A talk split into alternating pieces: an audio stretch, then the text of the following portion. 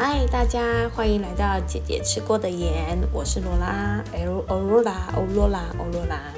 嗯，今天的主题呢是二零二零年的纽约生活啊，没错，听到这个主题的你们是不是开始有些画面呢？哇，纽约 Times Square，然后或者是什么 Empire Building 之类的。嗯，不过呢。罗拉先跟大家说，其实我就是一个很普通住在纽约的家庭主妇，而且我也不是住在曼哈顿那种高级的地段啊。以姐姐的身价来说，那个地方真的住不起呀。好啦，不多说那些其他有的没有的，反正呢，嗯，姐姐我就是一个住在纽约的家庭主妇。那我平常工作啊，就是。打扫家里整体事务啊，或者是负责接送先生上下班，然后还有每天都想办法要煮不一样菜色的一个普通的太太。嗯，不过呢，经过这次呢，嗯，这次的这个疫情过后啊，很多事情其实也算是有改变啦，像是嗯，我一个一个跟大家介绍好了，像是说，比如说吃的部分。以前啊，我我们我大概是每个礼拜去买一次菜。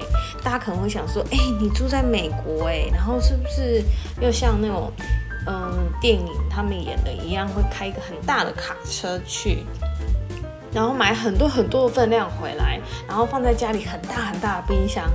嗯，在这个情况呢，其实在美国很多地方是这样没有错，但是在纽约，尤其是我是住在纽约的 Queens。然后也就是说，这个地方其实我们就就是出去几个 block，可能就有一间华人超市。因为我是住在比较靠近嗯华人区，不是 China Town 哦。如果大家对纽约有一点点印象的话，哈，这边有个地方叫 Flushing。那呃，往 Northern Boulevard 的路上呢，其实会有一些嗯。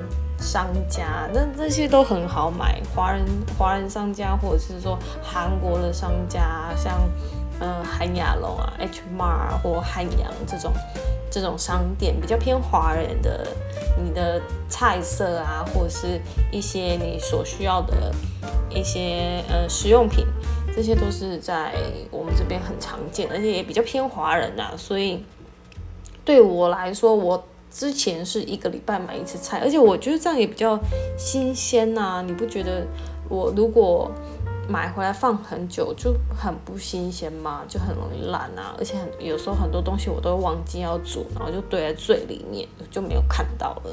所以我以前其实真的是一个礼拜买一次菜啊。对，不好意思要跟大家讲一下，因为姐姐我现在有带。那种牙套，所以就是讲话的时候会有一点咬字不清啦，你就当做我特色好了，好不好？继续帮我听下去，那我听听我跟大家这样聊聊天啊，让我发发个泄嘛，好不好？好呢，所以说我我们现在像吃的部分呢，其实基本上就是一个月买一次，那我们。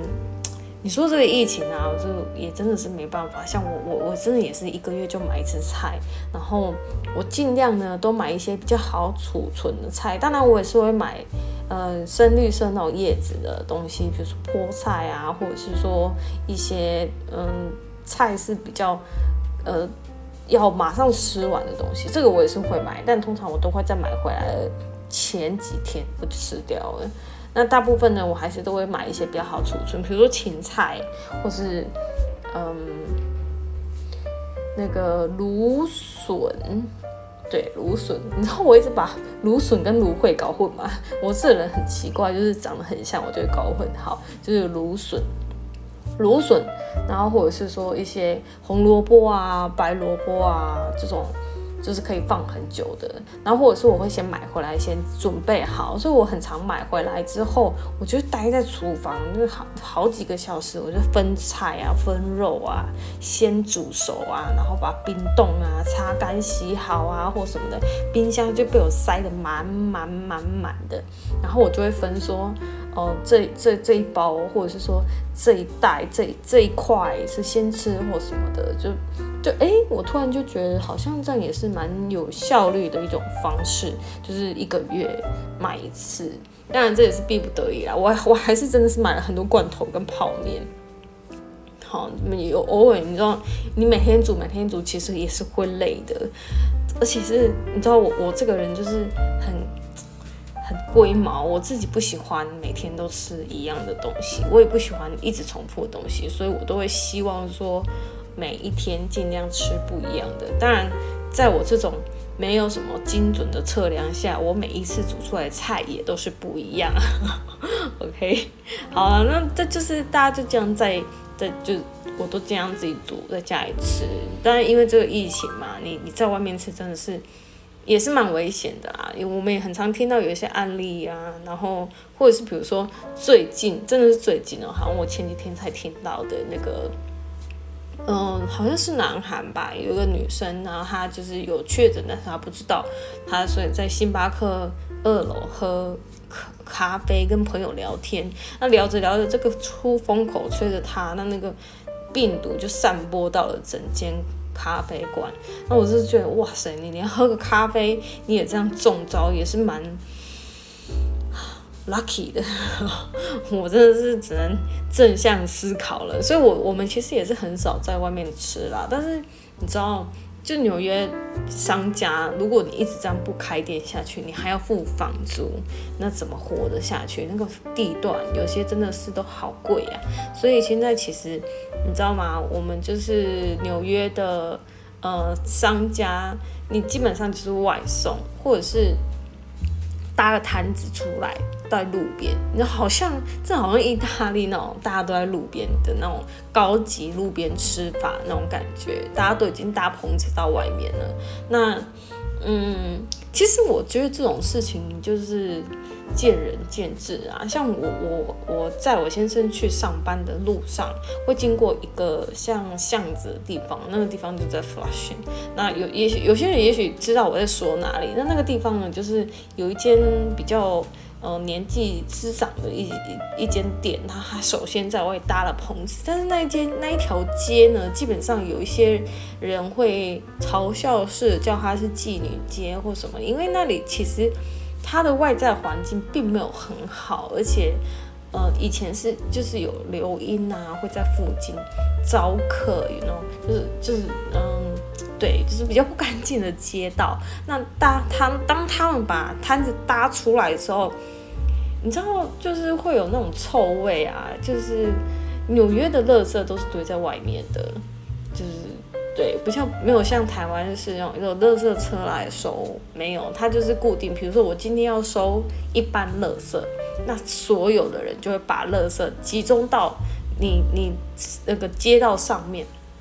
那凌晨的时候就会有垃圾车来收，所以我像你，你可以想象说搭一个棚子，然后就好像板的，只是漂亮的板的，然后大家呢会在呃那个地方吃东西、吃早餐什么的。我就常看到我我在那个巷子停着等很红灯。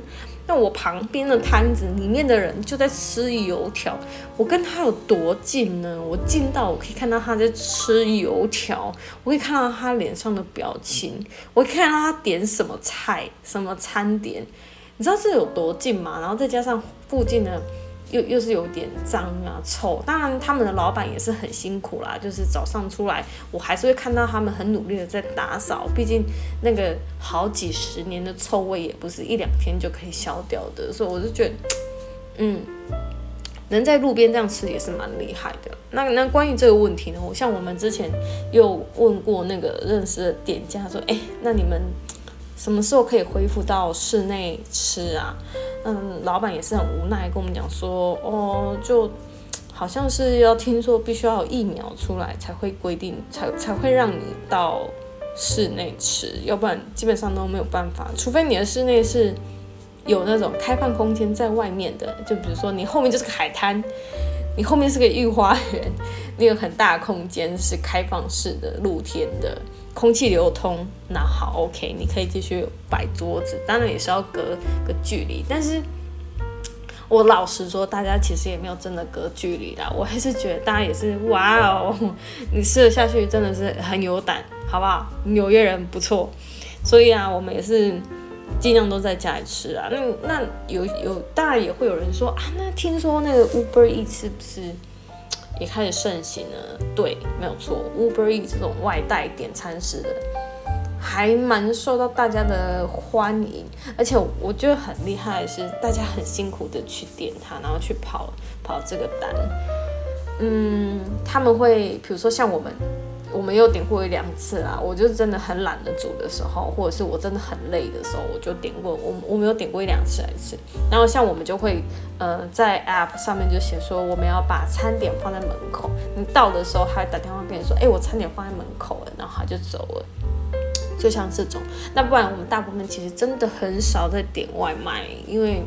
你知道外卖真的好贵，比如说我我去麦当劳点一份外带，我顶多点个二十几块，同样的分量，我可能请他送来要超过一个小时，或者是两三倍的价钱，因为你可能要加上运费啊，你可能加上小费啊，你知道，就是这种，你会觉得说哇哦，你点一个点一个外卖，我可能那就是拿一整天甚至一个礼拜的伙食费了。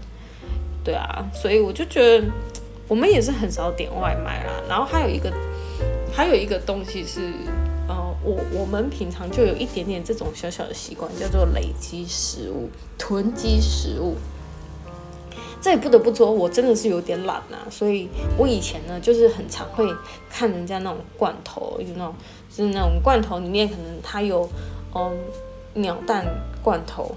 哦，鹌鹑蛋、鹌鹑蛋，或者是说玉米笋罐头，这种可以放很久，然后里面又是我们平常买，可能一这一次吃又不会每天天吃的东西，所以我就很喜欢买这种罐头哦。还有一些像什么呃鳗鱼罐头啊那种，这种东西我我我们就会开始会累积去买它，因为你也不知道说下一次出去买什么时候，那你如果真的没有食物。没有东西可以煮的时候怎么办呢？那我我就有时候就会，我们现在就是习惯去，然后就会买很多这种东西回来，然后放在里面。哦，你知道，就这这时候顺便跟大家讲一下，我我最常囤积就是每一次去的时候，我东西如果空了，我一定会补的东西是玉米罐头，而且是成箱的那一种。我可能去。去 Costco 或者 BJ，然后我就会买个沉香的玉米罐头，然后沉香的番茄罐头。那番茄可能是切丁的啊，或者是它有碎，呃，依照每个人口味不同。那因为我个人很喜欢番茄啦，所以我会买番茄罐头。然后，嗯，还有比如说那个像我刚刚讲的鹌鹑蛋，然后玉米笋这种罐头，鳗鱼罐头。然后还有一些呃调味料，我们都是买大 size 的，因为就可以放很多。然后呢，家里一定要有一箱的水，然后呃还有一些，还有一箱能量棒，这是我们家就是必备的东西。如果没有了，马上补。或者是它快过期了，赶快吃了，马上补。这些东西就是你可以放很久，然后你又不怕饿到。也许说它真的口味也许没有新鲜那么好吃，但是你至少你可以撑过。那在这个情况下，大家可能会觉得说我们就是担心太多，疫情就是会过。但是嗯，我我自己的习惯啊，就是觉得说好像要放一些东西在家里才会安心。那毕竟当然的，我自己是懒啊。所以，嗯，对，就是，所以我们会有这种囤积食物的习惯，尤其是在这次的 pandemic 之后呢，就越来越严重了。那你说吃了呢？那那衣服呢？衣服我告诉个大家，这个我真的就真的很懒了，我几乎没有在买东西了耶，我几乎没有在买衣服。你想想看，你你就没有出去，你衣服穿给谁看？再加上。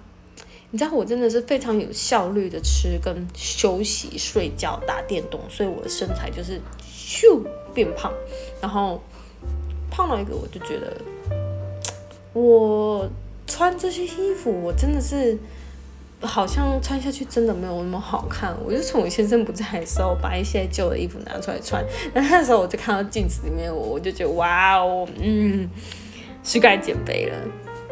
呀，而且你知道吗？因因为我们都待在家里，那那我所以我们我穿的我自己穿的衣服，从我我以前的习惯就是，我跟我只有我跟我先生在家的时候，我们要去哪里啊？除非我很冷，我才会穿裤子，要不然我就是一件他的 T 恤，然后穿一件内裤就在家里，就是家庭主妇啊，我就穿一件大大宽松的 T 恤。那没想到，你知道，当我这样一直穿他的这种大大的 T 恤之后，我我身材真的是宽大了起来啊！人家说心宽体胖，我是真的心宽也体胖的啦。就在家里，你知道，就是这样胖着胖着，你就会觉得说啊，这些衣服好像也穿不到，而且我也不出门，你知道，就我出门的时间就是买菜，就是出去囤货的时候，这时候我会穿衣服，啊，不是，这这时候我会穿比较正式一点，有内衣，好有裤子，然后出去买菜的行头，当然我也是包得紧紧，我又不化妆，对不对？你戴个口罩化妆给谁看？再加上。你出去一起买东西的就是先生，还有可能朋友一起搭一台车出去买菜，就这样。那那那你能多做什么呢？好像 就选说，我也不用特别化妆啊，出去的都是自己的身边的人，那你你也没有在化妆，身材也没有在顾，所以自然而然我我真的是也就没有在买，然后我在家里就这样乱穿。好，然后你说有没有买东西呢？我想一想啊，你知道我从去年一直到现在，美国封禁大概三月吧，然后到现在你看八月了哦，八月都快底了，我只去过一次，而且还是不小心真的顺便经过了，我我我我们真的是很害怕的，就去买了东西，那。纽约的商家现在呢是已经有开放可以买东西，好像是二十四号才开放的吧。然后他他买买东西的时候是必须限制人数的。这个其实像我们，你知道，当当我们嗯纽约就是进行这个这个 stay at home 的时候，呃，商家基本上都是不给开门。你你怎么逛街？你要怎么逛街？大家都人挤人，你要怎么逛街？所以 shopping 这种东西是。你不是生活必需品的话，其实基本上都是关起来的，所以很多地方都是关的。你会开的就是，呃，大卖场，或者是说有有卖食物的地方，Target 这种东这种地方就是会开着，那大家就可能会去这种地方买。那或者是什么 liquor store 那种 liquor store 就是卖酒，专门卖酒。美国有个地方就专门卖酒的店。这种店呢，就是有个开着。我跟你讲，每一间店哦，它都会写呃有一个公告，然后就你一定要戴口罩，不能不能进去，然后会限制说几个人，然后会在门口管制。然后当然有的人不会在门口管制，他反正他就知道说你是几个人，他就不让你进来嘛，或者是把直接把门锁的。像哦那个 Pet Store 就是那个宠物卖宠宠物相关的用品店是会开的，因为。因为宠物要吃东西，所以宠物店是开着的。但是宠物店开着的呢，像我们之前为了我家的宠物，就是有去帮它补一些食物。那我们去的时候，门就是锁起来，他在门口就贴说请请排队，然后一次只能几个人进入，所以我们现在要管制。所以也就是说呢，说店里面有人出来的时候，出来几个人，你才能进去几个人。那你知道我我我我就是觉得。你又要等，又要排队啊！如果真的不是那么必要，那我就不去了。对啊，所以，我我们基本上就是真的没有在买东西。那你知道，像你都在家，那家安不安全？至少我家我自己是觉得是安全，我们这个社区是安全的。不过，因为前一阵子那个 BLM 事件，就是射杀黑人的这件事情，就是嗯，Black Lives Matter 这个。嗯，我不能说他好，也不能说他不好，毕竟黑人是真的被歧视一阵子，就是很呃，尤其是我们的川大大最近也是觉得，就是他也不是说最近啊，他就是一直有一种嗯白人主义的那种感觉。那当然，这这这部分影片改全了，就是还是有很多白人都是好人，就是但只是说歧视这件事情在西方国家。我不能说西方国家，应该说全世界都是很常见的事情。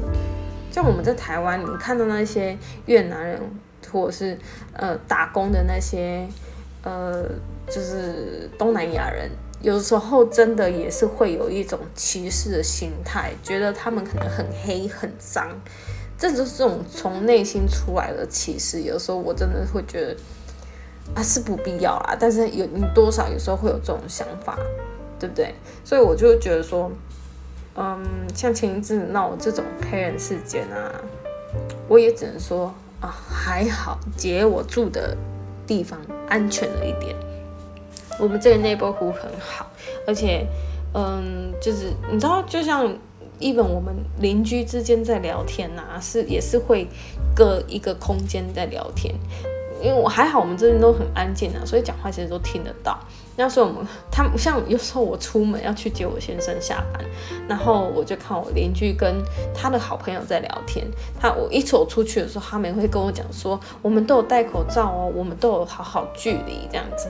这个我就觉得哇，就是选住在哪里真的有差啦，也不能也不能说不好。那嗯，像大家可能看影片都有看到了，在你可能在呃别的北欧国家有看到，比如说意大利或哪里，他们在家隔离久了，然后出来在外面唱歌，大家和乐融融。不好意思，美国可能没有，尤其是纽约，你要你要我们这这些烟客怎么怎么有办法在邻居家听到就是歌声呢？你就觉得很吵啊！就是纽约，它其实你要说大家很热情，其实但也没有，就是有时候你会觉得是有种冷漠在。不过我只能说。还好，我很幸运，我是住在一个还不错的社区里面。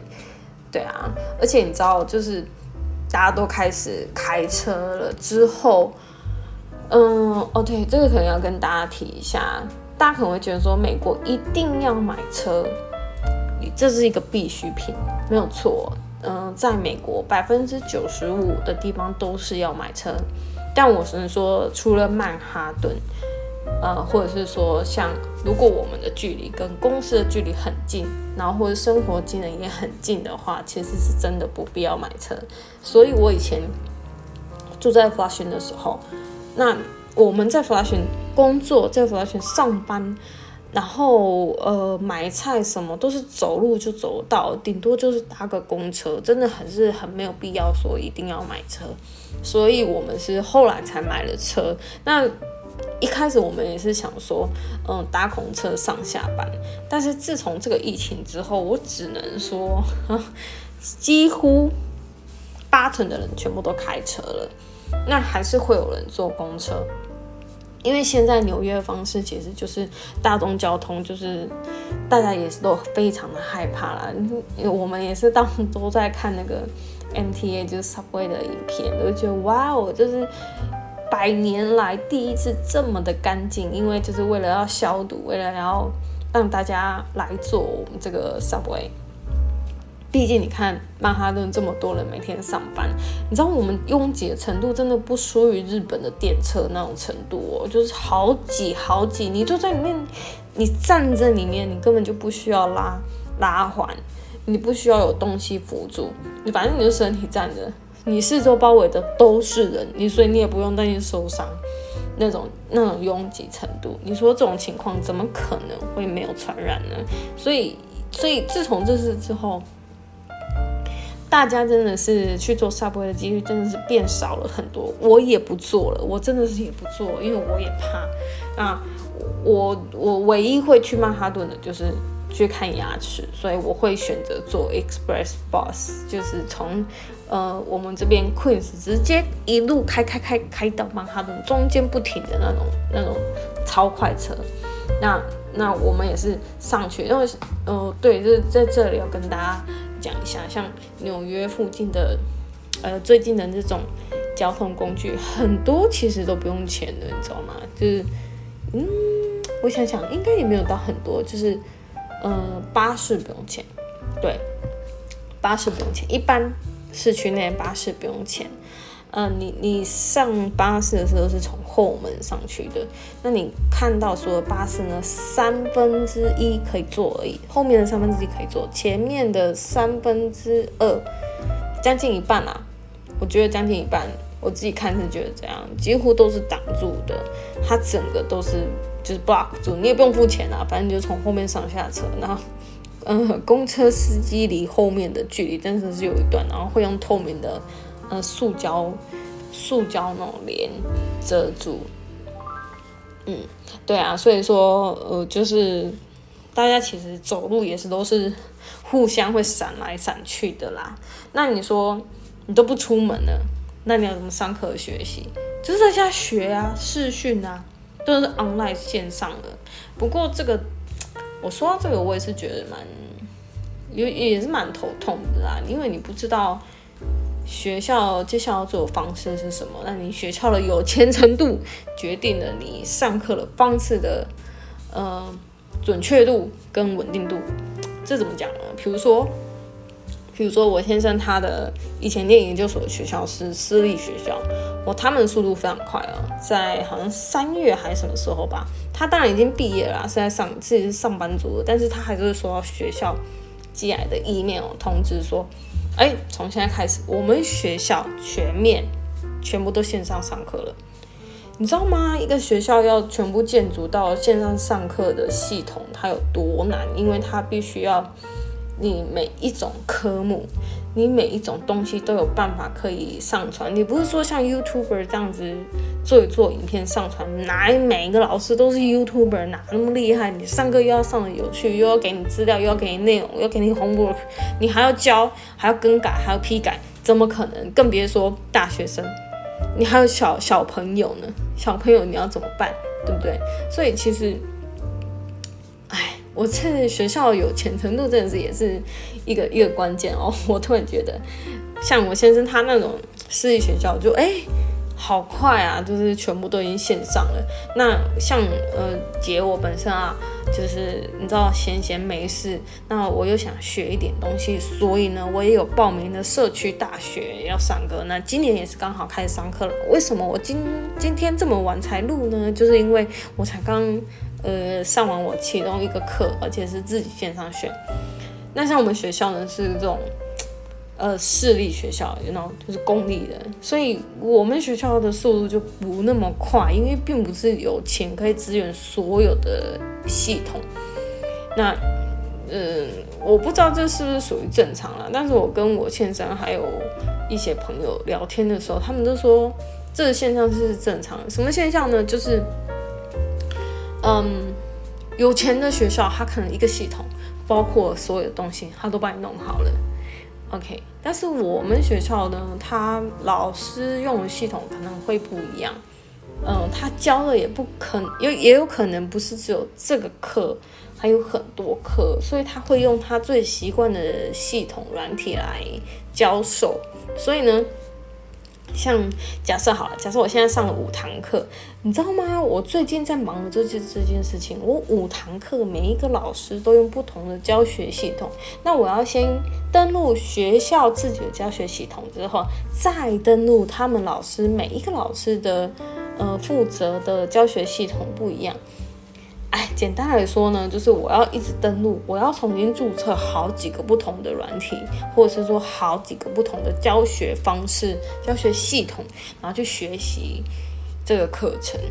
其实真的也是，我这个不要说大人的啦，这种大人也是很麻烦的事情，小孩子怎么受得了？那我朋友，像你知道，我朋友家里有。两个小孩，有的有三个小孩，但他们每一个都要上课的时候怎么办？以前就是哇，早上丢到学校校车，拜拜，下午再接回来，就这样，非常轻松。也我不能说他们轻松，也就是说，在跟现在程度相比上，当时是非常轻松的。但现在不是，你两个、三个小孩都在家里学习，你家里的电脑哪里那么多，对不对？但是你还要就是要学啊，每个人就是要上课啊，然后。你要交作业，你就要盯着你的孩子做作业。我只能说，妈妈真的辛苦了。我那些朋友们真的是，有些人真的是就是也没有办法工作，你知道吗？就是你只能在家顾小孩，因为美国应该是我我印象如果没记错的话，十六岁以下是不能没有家长陪同的。也就是说，你国中了，可不可以一个人在家？不行。你你你国小我很独立，我妈在隔壁上班，可以一个人在家吗？不行，除非你在同一个 house 里面，你妈就在家里旁边的办公室，或者你家就是公司，所以基本上来说，就是有小孩，你就一定要家人陪伴在家里一起做事情。所以就是像我我我我自己现在本身是没有小孩，但是我看我朋友这样也真的很辛苦，因为他一个人就要，你一个人是当好多个老师用，你知道吗？一个学生他有很多个老师。你两个学生，他老师可能不一样，因为年纪不一样。那你你一个妈妈，你可能要担任十个老师的角色，去教他们这些所有东西。我的天哪，我都觉得，嗯，妈妈真的就是跟 Seven Eleven 的店员一样，无万能，真是威力无穷啊。嗯，那这个。其实我我说到这个，大家都在家里的这件事情呢，最近，嗯，我也是听到很多，像我我有些朋友还是律师，他们就想说啊啊，现在大家都在家里，夫妻俩看就觉得，哎，怎么每天都看到你，你每天都有东西可以吵，当你没事的时候，你就开始斤斤计较，看东西就会越来越仔细，当你有空的时候，你就会发现到更多。就是不合你意的东西，那就会吵架。那你这个吵架的时候，你知道我有好多律师朋友说啊，他们接到离婚官司啊。你知道这种事情，我真的觉得，嗯，能怎么办呢？因为你在家如果两个人就是会吵架，对啊。好了，反正这个地方我只是稍微提一下，我就觉得这个很有趣哦。说到。很有趣这件事情，我想到前一阵子啊，大概两三个月前，你知道纽约的，呃，有一件事情是竟然排名的第一名，就是领养小狗这件事情是排名第一名耶。因为纽约好多人就是都是自己一个人住在这里拼工作啊，然后拼经济啊，家人可能都住在外州。所以他们就这一次排名之后，大家很多人竟然是第一个跑去领养小狗，小狗缺货了，没有多的狗可以让你领养了，因为大家都领养走了，大家真的太孤单了。你知道，嗯，这真的很难过，因为在一个纽约这么经济繁荣的地方，缺货的第一个竟然是小狗。我那时候听到的时候，我就觉得，哎。真的是有一种一声长叹呐。哦，说到这个啊，刚才我讲住的时候，我刚刚没有提到一件事情。当大家因为不能开始出去工作，那你只能都在家里的时候呢？你知道网络无佛界啊，所以很多人就已经离开了纽约，到回到自己的家乡去做事情。呃，就变成很多。我就尤其是曼哈顿这种现象特为明显，就是，呃，那个住房率，呃，呃，那个什么空房率，空房率，对，空房率变高了。那这空房率变高了呢，你的租金就可能会往下调。但我觉得大家可能会有一点点误会，想说租金往下调，那我们是不是可以？通通都往纽约去住呢？哎，在我看来，我自己真的是没有觉得说一定要通通都往纽约来住，因为就很像一件很有名的名牌，它打了九折，你还是买不起的那个概念。我整一声长叹啊！那很多朋友就会跟我讲说。哎哎，我现在适不适合搬到市区啊？我觉得你们不要想了，就是你现在能住在哪里，好好的住，保留这份工作，好好的做，或者是说你你很多事情没有完成，那就赶快去做吧，对不对？嗯，不过很有趣哦。我刚刚说租房率租金下降，对不对？但反而我们住房率，像我们这种已经是在这边定居了。我们买的房子啊的那个房价居然是偏高的，这很有趣吧？这真的很神奇。不过我不是这方面的专家啦，吼，所以我就我就也是嗯不探讨这个部分啊。如果大家有兴趣的话，我们之后可以再聊，这都可以。唉，好了，反正呢，就是大家现在都在家里啊，就出门真的都会担心你你要去哪里玩，真的没办法好好玩，你知道吗？就在昨天还是前天的新闻，我嗯，好像有个华人家庭，然后他带着一家庭的人，八月八号哦，你看八月八号是多近的事情，八月八号他们。真的是关很久了，所以就就想说啊，去海边，这是比较没有人的地方去走走。不是，我告诉你，大家都这么想，大家都去海边，然后他刚好去了那个海边，好多人，然后他看大家没戴口罩，想说这么空旷、这么宽阔的地方，戴口罩应该没戴口罩应该没事吧？对，没有错。我告诉你，他就在一个礼拜后开始咳嗽了，而且他没有发烧哦。然后呢，他就戴着口罩去诊所检验。但是他进诊所之前都要量体温嘛，他的体温也没有发烧，所以他就进去检查了。但是医生厉害的是把他揪出来了，他去照 X 光，发现他真的是，嗯，肺已经有开始有典型的那种 COVID-19 的那种症状出现。那一验之下，全家就只有一个小孩没目前没有状况。嗯，其他都是确诊的。你知道，这在我们住在纽约的人心里听到，就觉得说：“Oh my God，你我们关了那么久，难道还不够吗？”你知道，纽约人非常看数据。当我们看到数据慢慢慢慢降低，我们从 Phase One is open until Phase Four 这个状况、这个情况下呢，你竟然还没有办法可以真的好好放松去玩，有多辛苦？像我。我老实说，我上个礼拜我们也有去爬山。你知道，我特地开车开了两个多小时到一个比较偏远的国家公园。